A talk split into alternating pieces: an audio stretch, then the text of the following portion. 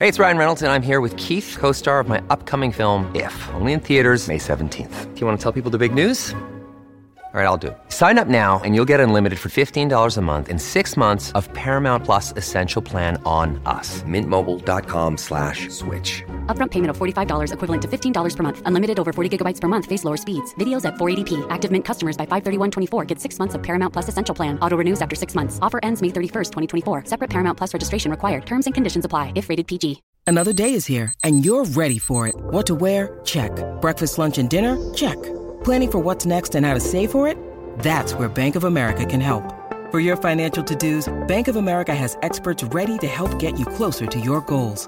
Get started at one of our local financial centers or 24-7 in our mobile banking app. Find a location near you at bankofamerica.com slash talk to us. What would you like the power to do? Mobile banking requires downloading the app and is only available for select devices. Message and data rates may apply. Bank of America and a member FDIC. Atenção! Este podcast pode conter representações de cenas que algumas pessoas podem achar perturbadoras e alarmantes. Os conteúdos aqui representados são responsabilidade de seus próprios autores. Para uma melhor experiência, os fones de ouvido são aconselháveis.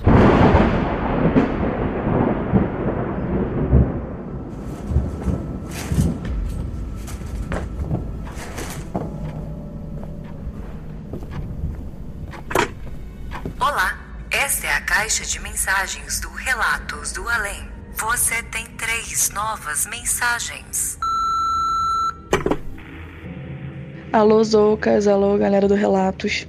Aqui quem fala é a Júlia, eu falo da cidade de Petrópolis, na região serrana do Rio.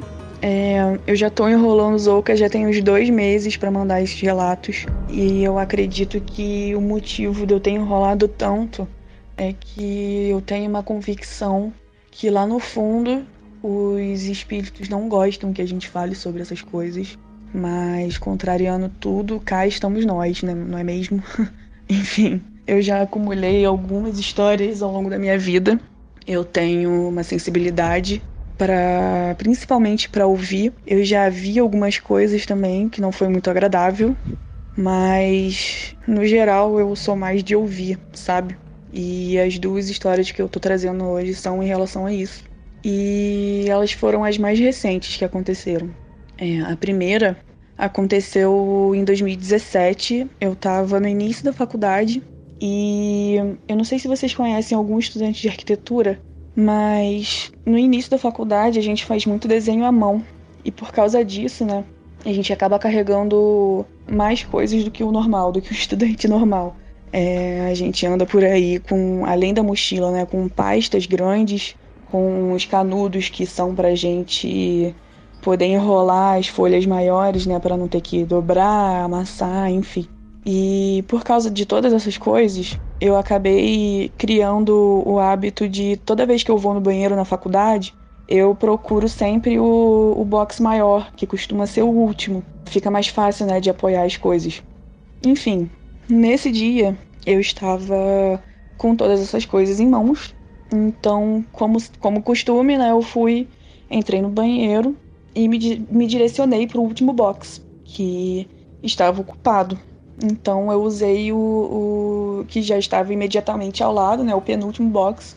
E no momento que eu entrei no box e tranquei, eu comecei a ouvir um choro vindo do box do lado, né, do último box.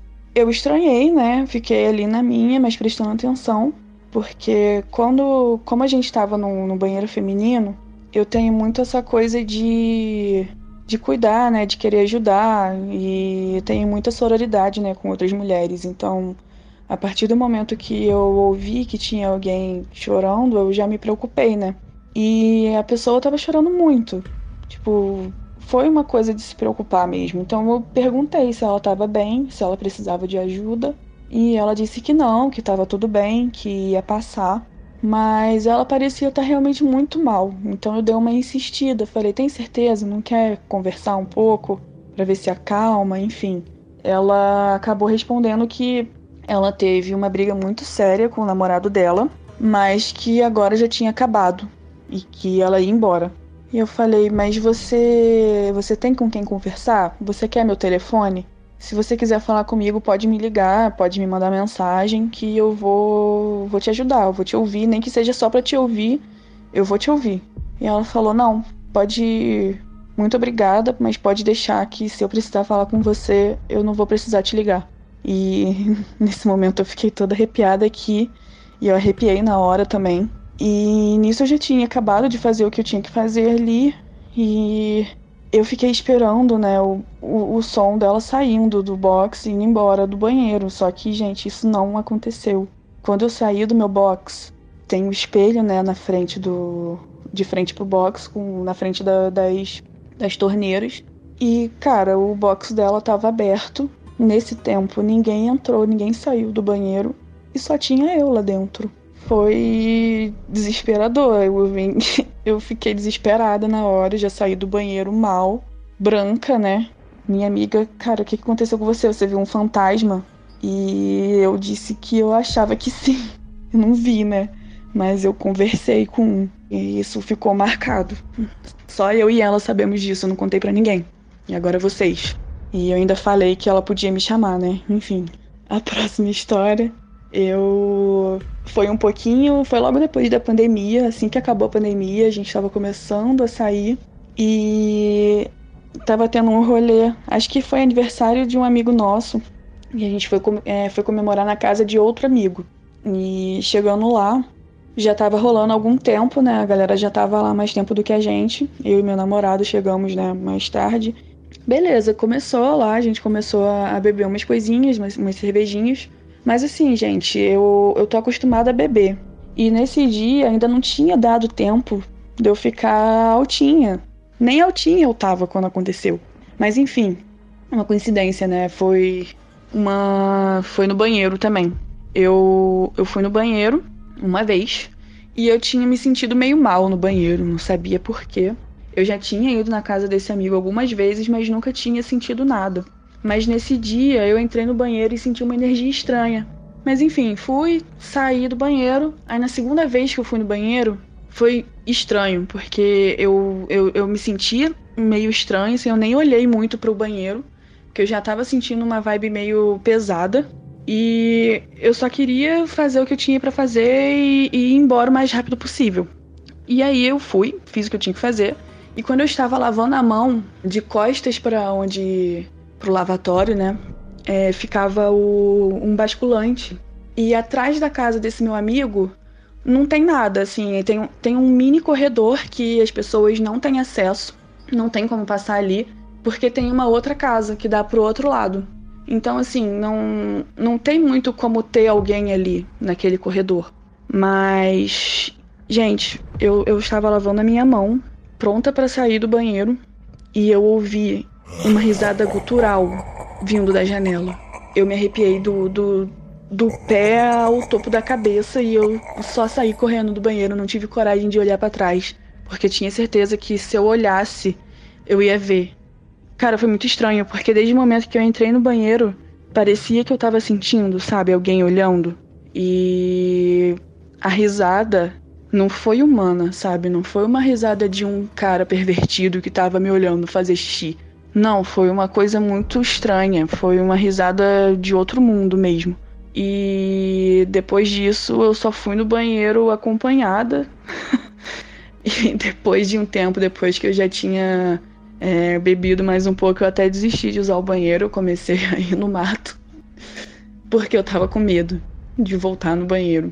Mas a questão toda é que depois de um tempo, fiquei, eu não, nem contei isso para ninguém, mas depois de um tempo eu comentei pro, com, com o dono da casa, né, que tinha acontecido isso.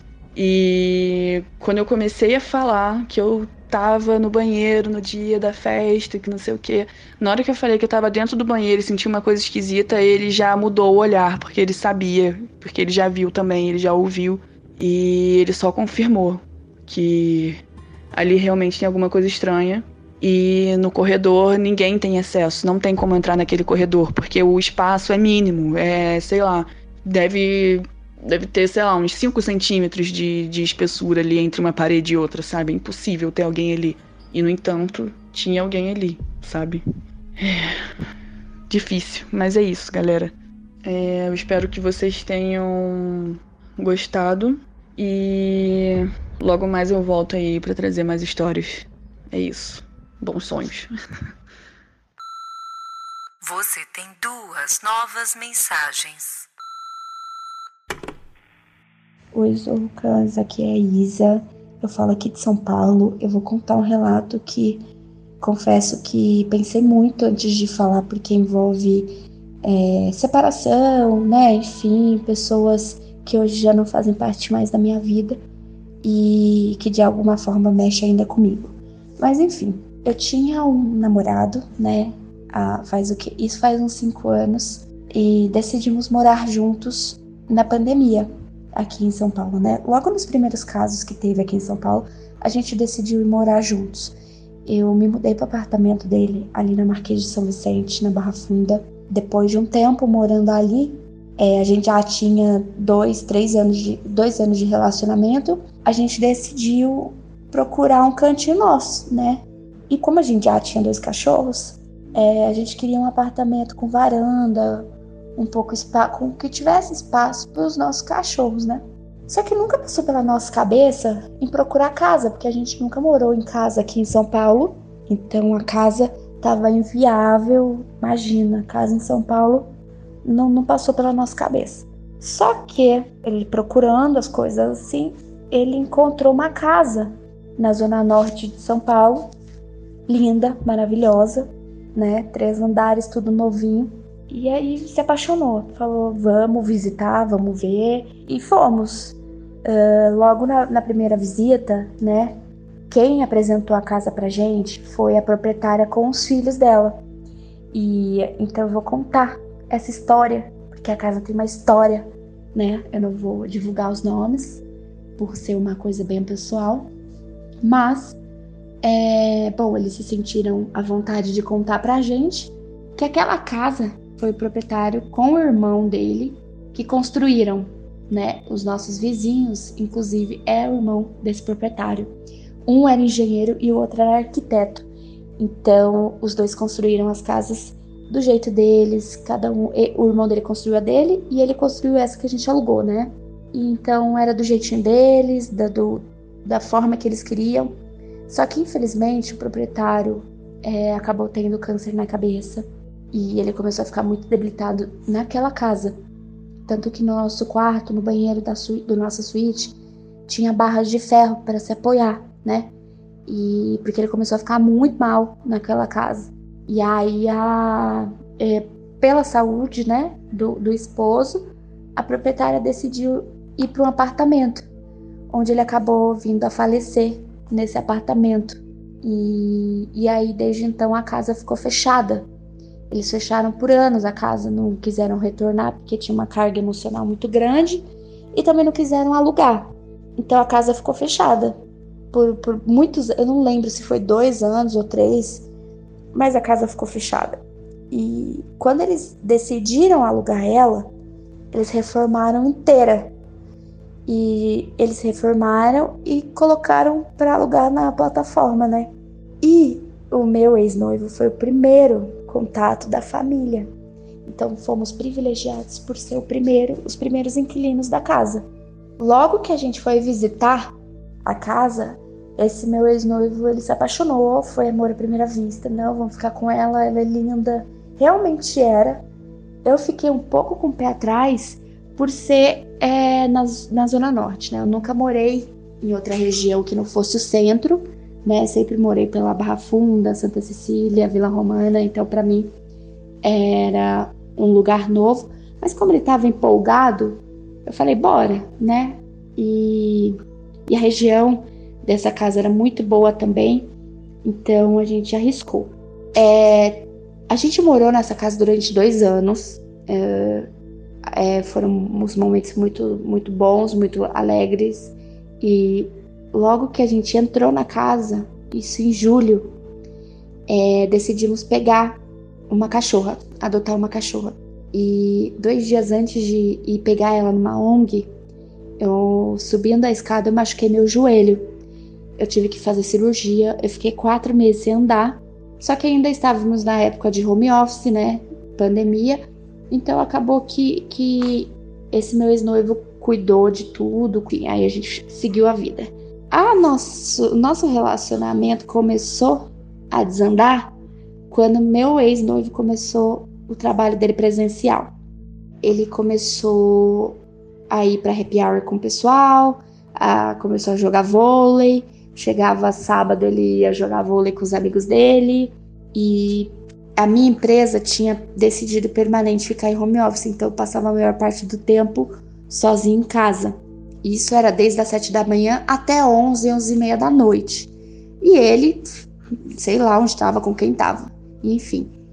No final do nosso relacionamento, a nossa cachorra já tinha dois anos, a gente já estava dois anos nessa casa, já tinha passado bastante tempo. É, comecei a presenciar muitas coisas nessa casa comigo, tá? O primeiro episódio foi quando eu estava dormindo e a luz da escada que liga os quartos estava acesa. Eu acordei, olhei e vi que estava acesa. Eu falei, ué, por que que tá aceso? Porque a gente sempre que ia dormir, a gente apagava. E eu ouvi nitidamente duas pessoas conversando. E eu me dei um pânico muito grande, porque eu falei, putz, invadiram a casa, entraram, né? Só que ao mesmo tempo eu vi que os meus cachorros e esse meu ex-noivo estavam dormindo. Falei, gente, não é possível. Meus cachorros, qualquer barulhinho, eles latem. Então, se fosse alguém invadindo a casa, eles iam latir. E eles estavam dormindo super tranquilos. Falei, não é possível. E começou a subir um medo tão grande em mim que eu falei, meu Deus, ferrou. E aí eu tentei acordar meu ex-noivo, só que na hora que eu mexia nele, ele não se mexia. Era como se eu tivesse num plano diferente do, do dele. E nessa que eu, eu vi que ele não estava se mexendo, mesmo eu mexendo nele, eu ouvi essas duas pessoas, esse, esse cochicho, né? Essas duas pessoas fazendo como se tivesse me ouvido. Aí foi aí que eu gelei. Falei, putz, eles me ouviram, eles vão vir me pegar, porque a, a sensação que eu tava tendo é que ele tava, eles estavam se aproximando. Então, quando eu ouvi esse xixi e ficou um silêncio, eu fechei o olho porque na minha cabeça tava, eu vou fingir que eu tô dormindo para eles não virem me pegar. Só que na hora eu acabei realmente dormindo e uns 30 minutos assim depois, ainda era madrugada, eu acordei de novo e tava tudo escuro, tava tudo apagado, todo mundo dormindo, tava tudo normal. E aí, desde então, a gente começou a acontecer várias coisas, como no meio da tarde, assim, meu ex no trabalho e eu em casa trabalhando, porta do, dos quartos batendo, torneira abrindo, a minha cachorra, assim, começou às 10 e meia da noite de um dia X. Ela começou a rosnar, olhando para a janela que tinha do nosso, de frente para o nosso bar, assim. A gente sempre deixava a cortina blackout fechada dessa janela, porque era um vidro muito grande, né? E, e ela começou a rosnar, como se tivesse alguém ali e ela tentando me proteger. E ela nunca rosnou desse jeito, e ela olhava fixamente para essa janela. E depois de uns 15 minutos assim, ela parou, deitou normal, parou assim, como se nada tivesse acontecido. Teve outros episódios também de cortina caindo. Quando eu acordei, o meu ex já tinha ido trabalhar. Eu acordei, o, o nosso fogão ele é cooktop, né? E aí eu fui descer para tomar café e o fogão tava todos ligados, tava tudo ligado, tudo aceso, e o gás vazando, e o meu ex, eu tinha mandado mensagem pro meu ex perguntando se ele tinha mexido. Ele falou que não, que ele, ele sai, tinha saído atrasado, então ele, ele nem comeu, ele saiu direto. Então, muitas coisas começaram a acontecer. E foi parar, gente, essas, esses acontecimentos só foram parar quando eu me separei desse meu ex-noivo. O último acontecimento foi quando eu tava estendendo a roupa e eu olhei de relance assim pra escada porque nitidamente eu vi alguém me observando. Era eu, eu, eu, até hoje na minha cabeça, gente, eu vejo uma sombra preta. Era nitidamente uma sombra preta ali parada na escada, me olhando. E quando a gente se separou, a gente ficou um mês nessa casa ainda. Então, e ele dormia no sofá e eu dormia na nossa cama.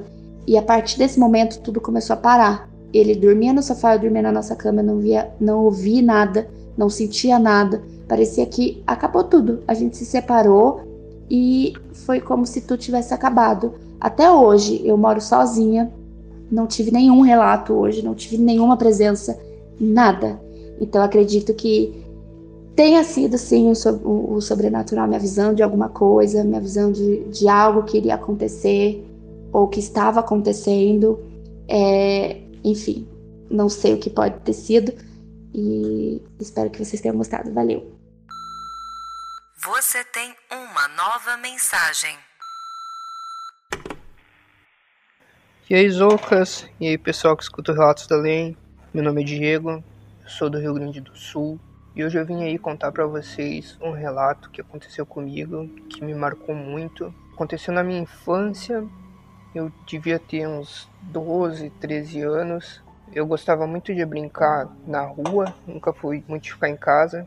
Brincava com umas 5, 6 crianças que moravam na rua também. A nossa rua, ela era uma rua sem saída, que no final dela tinha um mato, uma floresta. Era do tamanho de umas cinco ou seis quadras grandes essa floresta e no passado ali pelos anos 50, 60 era particular, né? Era na verdade era um terreno enorme que era de uma família rica.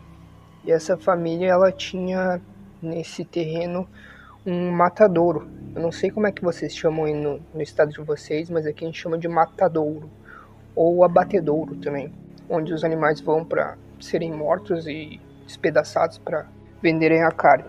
Uh, bom, lá pela época dos anos 80, mais ou menos, essa família faliu e acabou que a prefeitura ficou com o terreno, né? O abatedouro foi ficou lá abandonado e o terreno todo começou a crescer mato e a árvore acabou virando uma floresta. E lá pela época, deixa eu ver, lá pela época dos anos 90, 2000 por aí, finalzinho dos anos 90, início de 2000, eu já era criança, eu lembro desse abatedouro vazio, a gente brincava lá, só que como as crianças iam lá brincar e começou aí moradores de rua também começaram a ir para lá querendo pegar o lugar e pessoas também usavam drogas lá dentro. A comunidade, as ruas uh, próximas começaram a reclamar. Então a prefeitura foi lá e demoliu o matadouro, né?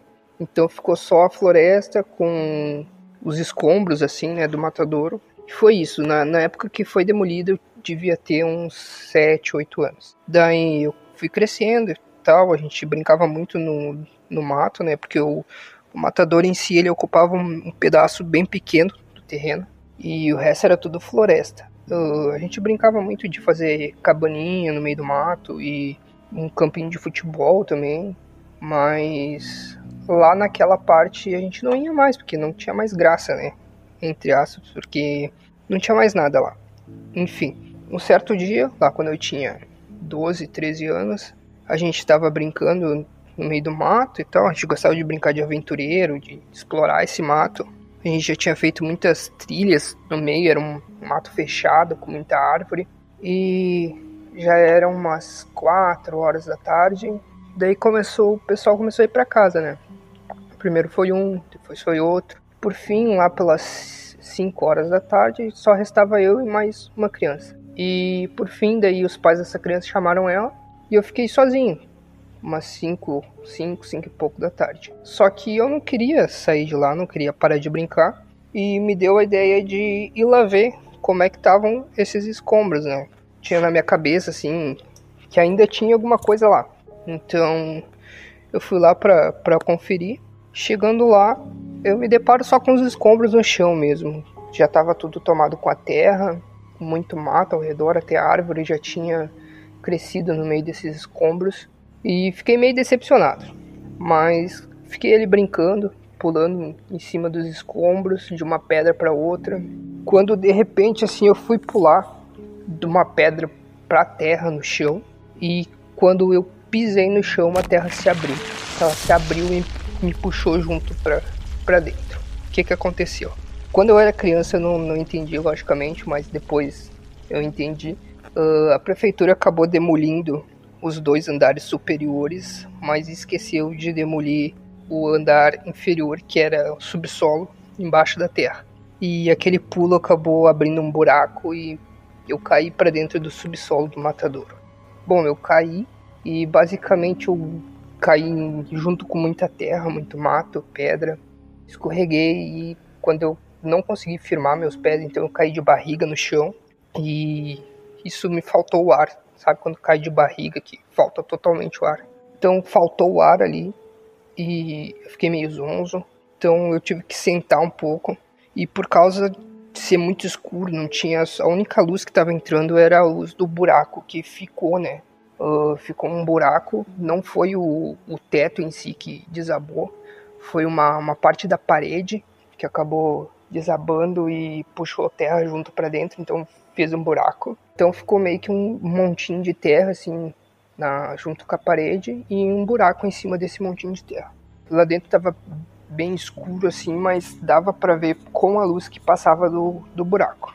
Eu levei uns minutos para me recobrar assim, porque eu estava sem ar e meio zonzo, e meus olhos também para se adaptar a um lugar escuro, né? Porque eu tava tava claro ainda de tarde e então fica aquela, sabe quando passa do, do claro pro escuro que ele demora um pouco os olhos para se adaptarem. Então eu tava ali, era uma sala, digamos, de uns 6, 7 metros quadrados. Era bem grande, era 7 por 7 ou 6 por 6. Era um lugar que tava. Era azulejo, branco, parede, teto, chão. Logicamente estava tudo sujo, cheio de musgo. Tudo não era mais branco, era um verde, só que dava para ver que o azulejo era branco. E eu fiquei olhando assim. Primeiramente eu olhei para minha direita e fui olhando de repente, assim, quando eu vou seguindo uh, pra, pra esquerda o meu olhar, quando eu chego num canto, assim, eu simplesmente eu paralisei ali. Quando eu vi, me deu um, um arrepio, um frio, frio assim, que subiu um arrepio da espinha até minha nuca. Arrepiou o cabelo da minha nuca. Eu fiquei gelado, não, não tem outra palavra assim, gelou. Meu corpo gelou, eu paralisei naquele canto, canto esquerdo, parado ali, tinha um bicho. Era grande, muito grande. Eu diria que dava mais de um metro e meio. Ele, ele era um tipo de um cachorro. Era preto e de comprimento assim, eu acho que dava quase uns dois metros, mas de altura eu diria que dava mais de um metro e meio. Só que ele era muito assustador. Uh, era um, um cachorro, digamos assim, ele não tinha nenhuma feição humana, nenhuma feição muito sobrenatural, assim. Mas o que dava medo nele era porque, imagina assim, um, cachorro enorme, preto, todo preto, não tinha mais nenhuma marca de outra cor. Uh, ele tinha as orelhas triangular, tipo aquelas de pitbull, assim, para cima. Tinha um rabo, o rabo dele era quase que pelado, assim, sem pelos. E ele era muito magro, muito, muito, muito magro dava nitidamente para ver as costelas dele e os, os ossos da coluna, sabe? Quando ficam saltados assim. Era muito magro e quando ele ele não, não se mexia na real, ele tava me encarando como se tivesse olhado, sabe, um, um cachorro quando tá quieto assim, que ele fica olhando pro horizonte sem se mexer, parado. Ele tava assim, me encarando desse jeito. Só que os olhos dele, não sei se vocês já, já tiveram essa experiência quando um cachorro tá te olhando e tu, tu tá com contra-luz assim.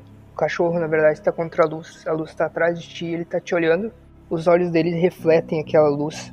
E então, os olhos deles pareciam dois LEDs brancos assim, ligados na minha direção. Tava muito intenso, um, é um brilho no olhar.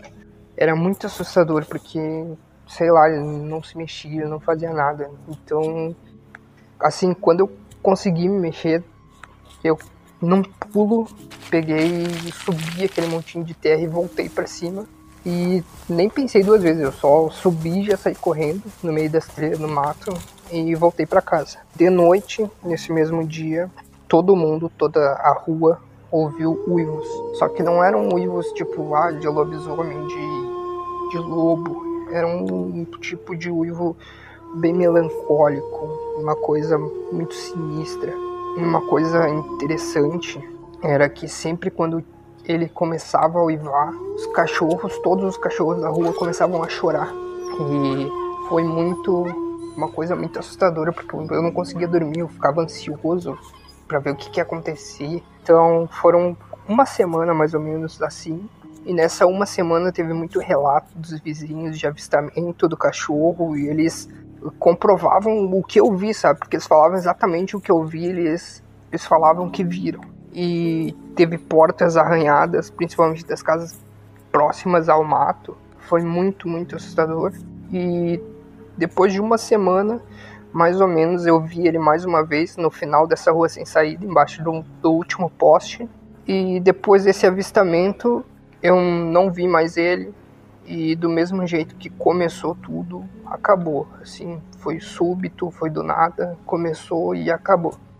Mas foi uma coisa que me marcou muito, uma coisa muito assustadora e que até hoje eu não entendi direito o que, que aquele animal, o que, que aquele ser era. Então era uma coisa que me marcou muito, muito na minha infância. When you need mealtime inspiration, it's worth shopping Kroger, where you'll find over 30,000 mouthwatering choices that excite your inner foodie. And no matter what tasty choice you make, you'll enjoy our everyday low prices, plus extra ways to save, like digital coupons worth over $600 each week. You can also save up to $1 off per gallon at the pump with fuel points. More savings and more inspiring flavors make shopping Kroger worth it every time. Kroger, fresh for everyone. Fuel restrictions apply.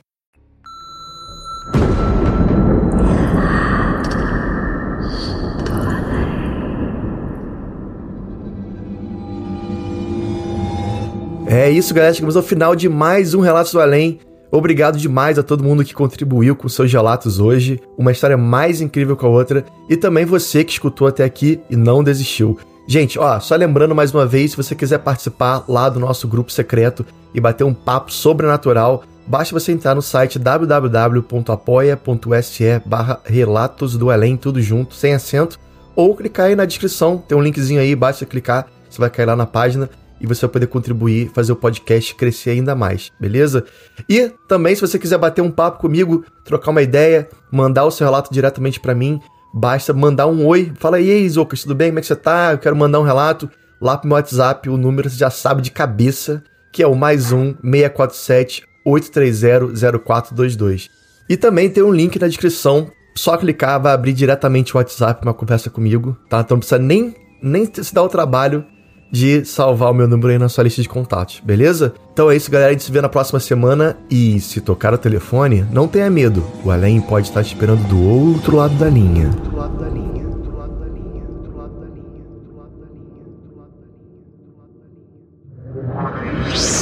Esse podcast foi uma produção Uncoded.